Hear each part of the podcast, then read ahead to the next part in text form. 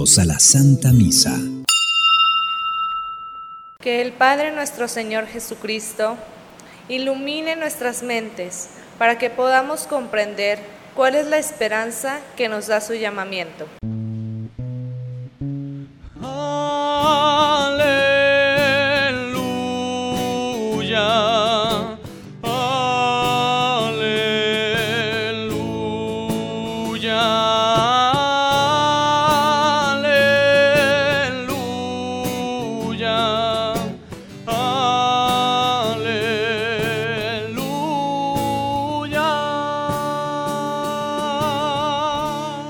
Señor esté con ustedes, hermanos. Proclamación del Santo Evangelio según San Mateo. En aquel tiempo comenzó Jesús a anunciar a sus discípulos que tenía que ir a Jerusalén para padecer allí mucho de parte de los ancianos, de los sumos sacerdotes y de los escribas, que tenía que ser condenado a muerte y resucitar al tercer día. Pedro se lo llevó aparte y tratando de disuadirlo, le dijo, no lo permita Dios, Señor, eso no te puede suceder a ti. Pero Jesús se volvió a Pedro y le dijo, apártate de mí, Satanás, y no intentes hacerme tropezar en mi camino, porque tu modo de pensar no es el de Dios, sino el de los hombres. Luego Jesús dijo a sus discípulos, el que quiera venir conmigo, que renuncie a sí mismo, que tome su cruz y me siga, pues el que quiera salvar su vida la perderá, pero el que pierda su vida por mí la encontrará. ¿De qué le sirve a uno ganar el mundo entero si pierde su vida? ¿Y qué podrá dar uno a cambio para recobrarla? Porque el Hijo del Hombre ha de venir rodeado de la gloria de su Padre, en compañía de sus ángeles y entonces le dará a cada uno lo que merecen sus obras. Palabra del Señor. Hay realidades humanas que podemos presumir, la gran mayoría las vivimos, una de ellas es la frustración. Cuando hemos hecho todo, lo posible para que un proyecto salga adelante y tenemos un fracaso. Cuando todos nuestros esfuerzos se han invertido y resulta que no sirvió para nada. No sé si ustedes han vivido esa experiencia de decir, ¿y todo esto para qué? ¿Para qué sirvió noche de desvelo, inversión en todos los aspectos? Y resulta que al contrario nos quedamos con una deuda y nos quedamos con una realidad humana que nos va a acompañar en el dolor, en la tristeza y muchas veces va minando nuestra alegría, nuestra esperanza y el iniciar otro proyecto. Esto es la frustración, una tristeza, porque no salieron las cosas como habíamos pensado. Y generalmente si no trabajamos en esto, entonces vamos a buscar un culpable. Alguien tiene la culpa de lo que yo estoy viviendo. Y si no lo encontramos al lado nuestro, seguramente al final lo encontraremos en Dios. Dios es el culpable de que me vaya mal. Si hemos vivido esto, entonces podemos entrar fácilmente a la lectura del Evangelio, a las lecturas de la liturgia de la palabra. La primera lectura el día de hoy es esta realidad, es el profeta Jeremías es el único profeta con el que nosotros podemos tener un diagnóstico de su personalidad. Nos arroja tantos datos de su vida, de sus emociones, que un psicólogo se puede deleitar en hacer un diagnóstico y presentárnoslo. Es el único profeta que nos da datos muy concretos. El día de hoy, eh, el profeta está frustrado. Todo su trabajo, todo lo que ha hecho, todos sus sacrificios no han valido para nada. Él mismo lo reconoce. ¿Todo esto para qué? Y se enoja y está contra Dios. El texto el día de hoy es, se pone delante de Dios y le dice, yo ya no voy a hablar más de ti, ya basta. No sé si alguno de ustedes se ha enojado con Dios. tranquilos, fórmense, hay una lista suficiente. 700 años antes de Cristo, ya un profeta se enojó con Dios. Aquí lo tenemos, capítulo Jeremías, capítulo 20. Me sedujiste, Señor, me dejé seducir, fuiste más fuerte que yo, te ganaste mi corazón.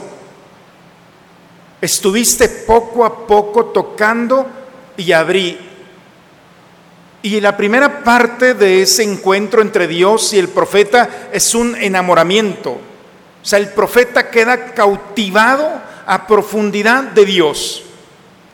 Pero viene la segunda parte, pero ahora que ya me venciste, ahora que ya me he dejado seducir, entonces aparece el siguiente escenario. Soy el reír de todos, se burlan de mí, todos comienzan a hablar al lado mío solamente hay destrucción, hay violencia. Y todo esto porque hablo de ti. No sé si les ha pasado o han escuchado yo como sacerdote, uff, cuántas veces, entre más me acerco a Dios, me va más mal. No sé si ustedes han vivido o es, es la misma experiencia. Cada vez que hablo de ti, claro, el contexto en el que está viviendo es una sociedad que no quiere escuchar hablar a Dios, no quiere vivir haciendo la voluntad de Dios.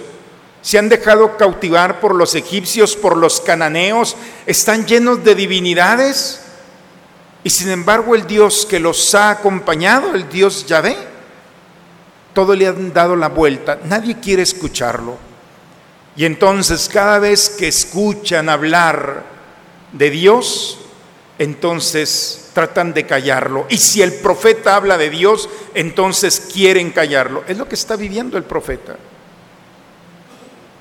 Ya no puedo hablar de ti. Nadie quiere escucharte. Soy oprobio y burla todos los días, día y noche. No puedo hablar de ti. Claro que en nuestra sociedad esto está muy lejos, ¿verdad? Pero si se fijan 700 años antes de Cristo, habla de Dios en tus reuniones. Habla de los valores y principios que inculcaron nuestros abuelos y nuestros padres y están fundados en la escritura. Te corren, se ríen de ti, se burlan. ¿Todavía crees en eso? Bueno, no estamos tan lejos de esto. Y precisamente no estamos tan lejos que el mismo profeta dice, ¿sabes qué? Yo hasta aquí renuncio si nadie quiere hablar de ti, yo tampoco. No me acordaré de ti, no hablaré más en tu nombre. No quiero saber nada de ti. Pero dice, pero había en mí un fuego ardiente, encerrado en la médula, en los huesos, en lo más profundo. Ese, ese fuego me esforzaba por apagarlo, pero no pude eres tú, Señor. Ya que el Señor ha encendido su amor en nosotros, ni todas las fuerzas del hombre y del mundo son capaces de apagar el incendio, el fuego del amor de Dios. Parece que no está, pero el profeta mismo lo dice, traté de apagar, no pude. Y entonces, punto y la historia vuelve nuevamente como si nada hubiera pasado. Fue un momento de crisis. Y en cada crisis hay dos cosas. En toda crisis hay una incertidumbre y una certeza. Esa es la crisis. La incertidumbre es todo lo que he hecho no sirve para nada.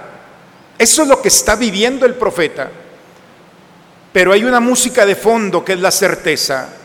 No duda el profeta que ha sido llamado por Dios. Eso no lo pone en tela de duda. El terreno en el que él está se movió. No sabe hacia dónde va, pero sabe que está sostenido por Dios. Y en ese momento de crisis no es nada personal. Lo único que el profeta está viviendo el dolor de no saber qué hacer con el sufrimiento que le ha causado toda su circunstancia, toda la realidad que está viviendo. En pocas palabras, ¿qué hago con este dolor? tengo que hacer. Esa es lo que le está brotando. Sin duda, hermanos, el lenguaje universal es el sufrimiento, es el dolor. Hay quien dice que la música es el lenguaje universal, no lo dudo. Pero lo que sí es que el dolor nos une, es la expresión de la humanidad. Todo ser humano, desde el más pequeño hasta el más adulto, trae un dolor en el corazón, una ausencia. Nuestra humanidad está impregnada de esta realidad. Y nosotros le decimos a Dios, quítame este dolor, quítame este sufrimiento, quítame esta realidad que estoy viviendo. El Evangelio dice, es la continuación de la semana pasada. ¿Se acuerdan de la semana pasada? Ay, Padre, nos acordamos apenas del de este. La semana pasada son, han pasado demasiados días y demasiadas horas como para acordarnos. La semana pasada Jesús les preguntó a sus discípulos, ¿quién dice la gente que soy yo? ¿Quién dicen ustedes que soy yo? Pedro en aquel momento sorprendió a Jesús, tú eres el Mesías, el Hijo de Dios vivo. Y Jesús sorprendido le dice, Pedro, esto no te lo ha revelado la sangre, esto no, no lo, nadie te lo dijo, esto te lo reveló mi Padre, porque solamente mi Padre y yo sabíamos esta realidad. Pedro, tú eres roca y sobre esta roca edificaré mi iglesia y los poderes del infierno no prevalecerán. La semana pasada Jesús pone a Pedro como esa roca donde va a sostener mi iglesia, su iglesia. Es la continuación. Jesús después de ese momento se queda hablando con ellos y empieza a hablar un lenguaje que no les gustó. Comenzó a anunciar que tenía que ir a Jerusalén, que tenía que padecer mucho, que lo estaban esperando los sumos sacerdotes, los escribas, los ancianos, que tenía que ser condenado, que le iban a dar muerte y al tercer día iba a resucitar. Lo que pasa es que ya no escucharon lo último y se quedaron con el escenario del dolor y del sufrimiento. Ir a Jerusalén para ser sentenciado, para morir, para sufrir. Y entonces Pedro, que la semana pasada lo exaltó y lo levantó, se quiso pasar de listo y quiso decirle a Jesús, darle consejos a Jesús y decirle el día de hoy, no lo permita Dios, tú no vas a ir a Jerusalén, esto no te va a suceder a ti, tú no tienes por qué sufrir. No le gustó el tema del sufrimiento. Y cuando Pedro le estaba diciendo consejos a Jesús, Jesús se volvió, a Pedro y le dijo, apártate de mí, Satán Satán es una figura jurídica en su momento que era el acusador, aquel que estaba buscando herramientas y recursos para condenar. Apártate de mí. Tus pensamientos no son los pensamientos de Dios, son los de este hombre. Apártate. Yo creo que son de las expresiones más duras que Jesús le ha dicho a alguien. La semana pasada lo levantó y hoy se desinfló Pedro totalmente volvió a ser discípulo, se dio cuenta que la semana pasada no era solamente un privilegio, era una responsabilidad. Y la responsabilidad es no decirle a Jesús cómo hacer las cosas, ni cómo ni cuándo, ni de qué manera. Eso de decirle al Señor cómo hacer las cosas, estás muy equivocado, Pedro. Y Jesús empieza a tomar el discurso el que quiera venir conmigo, que renuncie a sí mismo, que tome su cruz y me siga. Su cruz y me siga. La primera lectura sabemos que la cruz para el profeta era hablar de Dios. Le provocaba dolor, sufrimiento, escenario de rechazo. Esa realidad que quiso quitarse era la cruz para el profeta. No, tienes que tomar esa cruz. Porque muy, el, profeta le está diciendo, quítame esto, yo ya no quiero ser profeta, ya no quiero sufrir. Y Dios le dice, no, tienes que sufrir. El ecosistema, hermanos, de la fe es el dolor y el sufrimiento. El estado natural del cristiano es el dolor y el sufrimiento, es la cruz. ¿Qué les parece? Se pueden levantar los que quieran e irse. Pero Jesús no prometió el paraíso. No lo prometió. Se los había dado a Adán y Eva y el paraíso son tres cosas, seguridad, supervivencia y placer. Cuando cubres esas tres realidades, el hombre no le falta nada, pero el hombre cuando está en el paraíso se enfría, se revela ante Dios y culpa al otro como Adán culpó a Eva. Cuando el hombre tiene asegurada su vida, se vuelve un enemigo de sí mismo y de los demás. Y es extraño, hermanos, cómo Jesús no prometió el paraíso, solamente lo prometió al final, en la cruz, al, al, que estaba al lado de él, pero antes no, prometió el reino de Dios, muy diferente. Y el dolor es lo que sí, toma tu cruz, toma tu dolor, no se lo des a nadie, porque hoy en día es muy fácil quererle endosar mi dolor al psiquiatra, al psicólogo, al sacerdote, al papá o a la mamá y quitarnos de dolores. Pare de sufrir, ¿no dice? No, Jesús nunca dijo paren de sufrir. Y es extraño, hermanos, como todos los pasajes de la Escritura, del Nuevo Testamento, cómo Jesús entra en la vida del hombre y de la mujer por la puerta del dolor y del sufrimiento el dolor del pecado, el dolor de la muerte, el dolor de la enfermedad, el dolor de la soledad, el dolor del fracaso. ¡Qué maravilla! Porque lo que este mundo no quiere es la propuesta del Señor. Por eso el cristiano, nuestro ecosistema es el dolor, pero no el dolor por el dolor, eso sería la locura es el dolor que redime, que perfecciona, que nos hace más sensibles, que nos enseña a amar y aceptar las realidades, porque sabemos que en el dolor nos vamos a encontrar no solamente con nosotros, el dolor nos hace experimentar nuestra humanidad. Y sabemos que en el dolor es la puerta maravillosa para encontrarnos con el Señor que nos sostiene. Porque en el dolor del pecado encontraremos la maravillosa experiencia de su misericordia. Nadie puede entender la misericordia, solamente el pecador. Cuando Dios toca y purifica el alma del hombre, cuando ha creído el hombre que su pecado es más grande que Dios, cuando le han hecho creer que está condenado y se sorprende por la misericordia de Dios, abrazado, perdonado, restaurado, y se vuelve a recuperar en el amor, entonces puede decir bendito pecado. Porque en ese momento, como Pablo dice, donde abundó el pecado, sobreabundó la gracia.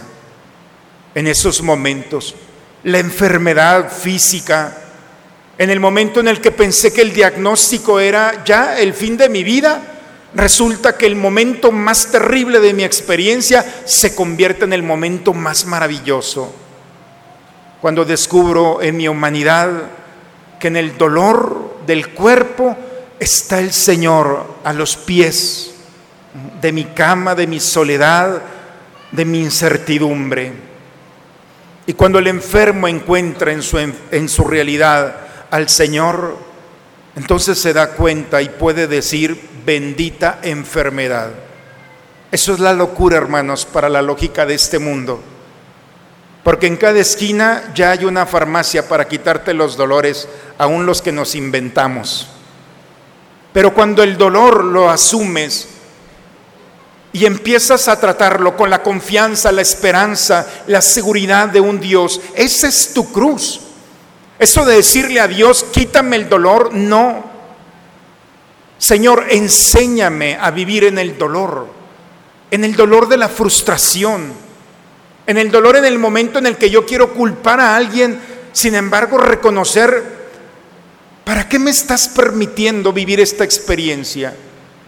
Y cuando entramos a ese misterio y tomamos la enfermedad como una compañera, nuestra hermana la enfermedad, este mundo se va a reír de ti, porque este mundo no ofrece el dolor, al contrario, te ofrece toda una serie de drogas y de formas para quitarlo. Pero cuando entras allí acompañado de la fe y haces tuya la cruz, entonces podrás entender que no es solamente la vida un proceso para respirar, comer y dormir, que la vida con su realidad, que es, somos de tierra y por lo tanto no estamos bajo otra cosa más que las condiciones de tierra, cuando el cuerpo empieza a experimentar estas realidades y entramos a eso sin miedo, sin temor, entonces podemos entender el verdadero sentido de la vida. Y cómo el dolor, la Madre Teresa de Calcuta, de las frases más bonitas que yo leí de ella, es aquella, la lógica del amor es el dolor. La lógica del amor es el dolor. Entre más sufres, más amas. Porque cuando alguien sufre, entiende al otro que está pasando por lo mismo y entras en la vida del otro para sostenerlo, para acompañarlo, para cuidarlo, pero no para justificarlo. Esa es otra cosa. El enfermo también cuando lo ha vivido sabe quién juega con el dolor y quién no juega con él. La segunda lectura, hermanos, solamente es muy bella, San Pablo. Los exhorto a que sean una ofrenda viva todo aquel que ha sido redimido por Cristo es una ofrenda viva, santa y agradable. Y la redención está en el bautismo. Cuando fuimos bautizados, nos transformamos en criaturas de criaturas a hijos de Dios. Y como hijo de Dios, si no nos hemos dado cuenta, tenemos tanto que ofrecerle por eso una ofrenda viva es cuando llegas delante de Dios y le dices, Señor, si queda algo bueno en mí, recíbelo como una ofrenda. Y si hay algo, perdónalo con tu misericordia.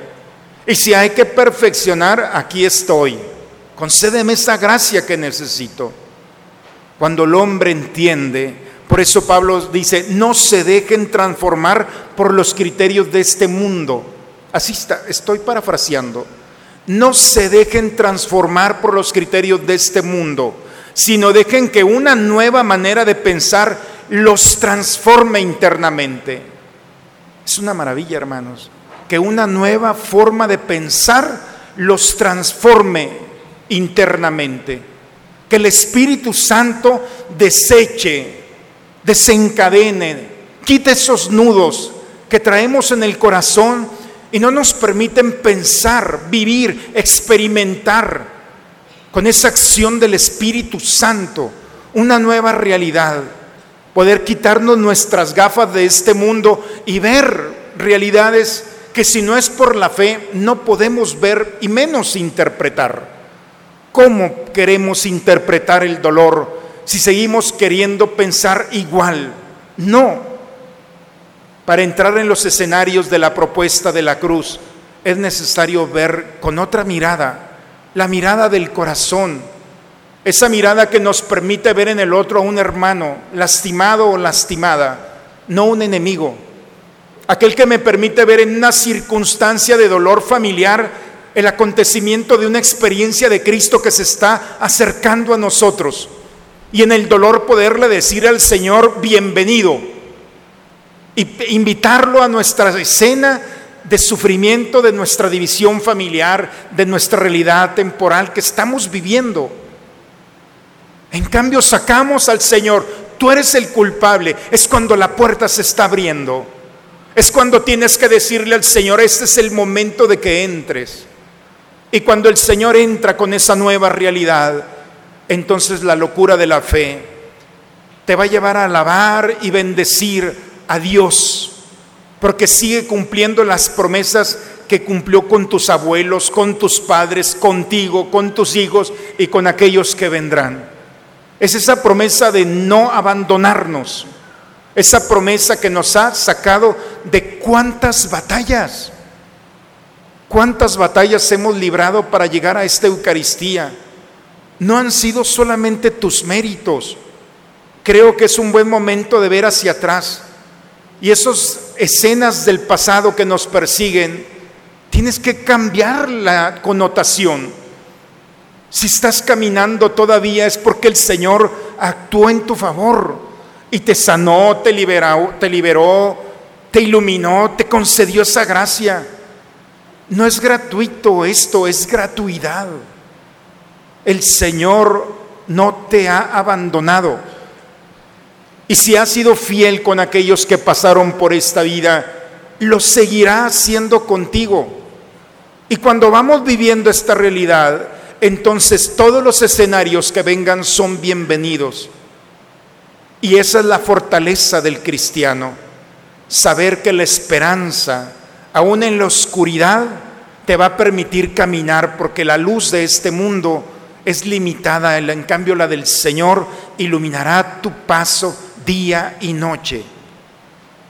Por eso, hermanos, la lectura del día de hoy es un llamado a no quitar de nuestra vida. No le digas a Dios, quítame este dolor, quítame este sufrimiento. ¿Por qué me has permitido vivir esta realidad? No seamos infantiles en nuestra fe. Es un buen momento para dar un paso a la madurez de nuestra fe y poder decirle y sorprender a este mundo diciéndole a la enfermedad, bienvenida, porque sé que en este momento de dolor es la puerta, vea la escritura, es la puerta al Señor. Y en tu dolor, en tu fracaso, en tu angustia, entonces deja que el Señor, no le digas cómo, Él lo sabe, no peques de soberbia, tú dale la bienvenida al Señor y ese escenario pasará y saldrás bien librado, bien librada. Y vendrá otra batalla, así es, porque sin duda nuestro ecosistema, nuestro hábitat, son realidades meramente humanas. Dios con el bautismo no nos ha encapsulado, no. Toma tu cruz, no le tengas miedo, no se la endoses a alguien. Tu cruz es el privilegio. Y cuando hemos encontrado en la cruz lo peor de la humanidad, podemos encontrar en la cruz lo más maravilloso. Tiene dos rostros. Uno sin Cristo y el otro con Cristo. Si te quedas con la cruz sin Cristo, pues entonces pobre de ti. Pero si a esa cruz le pones el Cristo, todo lo que Cristo toca, lo transforma, lo perfecciona, lo santifica. Y el momento más difícil de nuestra vida se puede convertir en el momento más maravilloso las malas noticias se convierten siempre en buenas noticias. Eso creemos, eso vivimos los cristianos, eso predicamos. Y esto, hermanos, es, de aquí brota el estilo de vida de un cristiano. Desde los primeros siglos hasta el día de hoy, nuestra iglesia está lleno de hombres y mujeres que fueron martirizados las bestias estaban delante de ellos, dice nuestra historia, y no eran las bestias quienes se lanzaban a los primeros cristianos, eran los cristianos que caminaban valientemente. Y dicen que los auditorios como el Coliseo se callaban y las bestias se sorprendían de la valentía de los primeros cristianos. Sabían que ese escenario no era el final de su historia y la certeza de la salvación y de que no iban a ser defraudados, los llevaban a dar el testimonio que han pasado muchos siglos y sigue la frescura todavía de cómo vivieron valientemente. ¿Cuál es tu fiera? ¿Qué es lo que tienes delante de ti que te esconde? Pues sal valientemente, que no sales solo o sola, y que tu valentía con el Señor sea un signo más de esa fe puesta en Cristo nuestro Señor, que te ha salvado a través de su sangre preciosa. Y eso es suficiente para ser una ofrenda agradable a Él. En el nombre del Padre, del Hijo y del Espíritu Santo. Amén. Padre, me pongo en tus manos, haz de mí lo que quieras. Sea lo que sea, te doy las gracias. Estoy dispuesto a todo, lo acepto todo, con tal que tu voluntad se cumple en mí y en todas tus criaturas. No deseo nada más, Padre. Te encomiendo mi alma, te la entrego con todo el amor del que soy capaz, porque te amo y necesito darme, ponerme en tus manos sin medida, con una infinita confianza, porque tú eres mi Padre. Saciados con el pan de esta mesa celestial, te suplicamos, Señor, que este alimento de caridad fortalezca nuestros corazones para que nos animemos a servirte en nuestros hermanos, por Cristo nuestro Señor. Rápidamente unos avisos. Iniciamos este jueves 7 con el taller de Biblia de la Capilla San Pedro. Vamos a tener dos turnos. Habrá en la mañana de 7, eh, perdón, en la mañana de 10 de la mañana a 11 y media y en la tarde de 7 y media a 9. Se pueden inscribir ese mismo día. Los invito a tomar en serio, hermanos, los talleres de Biblia. Eh, a veces carecemos de lo básico y andamos diciendo cosas como, eh, pues como dice la Biblia, ayúdate que yo te ayudaré. Puras cosas raras, yo no sé dónde las sacan, pero por eso somos muy frágiles, porque desconocer la escritura es desconocer a Jesús. Los talleres por la mañana o por la tarde son dados por personas que han recibido una formación integral. Ojalá que si nunca has tenido un curso, un taller, no le tengas miedo. Aprender siempre lleva una adrenalina muy bella y sobre todo una adrenalina espiritual de conocer la palabra del Señor. Es en San Pedro, ya nos han pedido en la mañana, nos han pedido en la tarde, si quieren en la madrugada, en la madrugada. Ya no hayamos, pero lo importante es hay que aprovecharlo.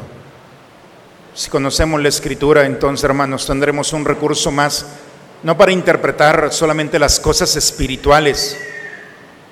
Hoy la palabra nos ayuda a interpretar nuestra vida humana. Por eso ojalá que nos demos la oportunidad de tener un contacto con el Señor a través de la escritura. El Señor esté con ustedes. La bendición de Dios Todopoderoso Padre, Hijo y Espíritu Santo, descienda sobre ustedes, sobre sus familias y permanezca siempre. Pues hermanos, los guerreros o soldados hablan de las batallas que, que han vivido y las heridas se convirtieron en cicatrices y son presunción en sus reuniones.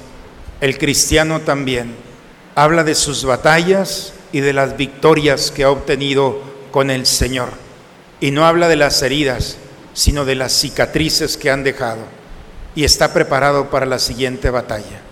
Por eso, hermanos, venga lo que venga, tenemos que estar preparados, porque esa es la promesa del Señor, de acompañarnos en cada momento.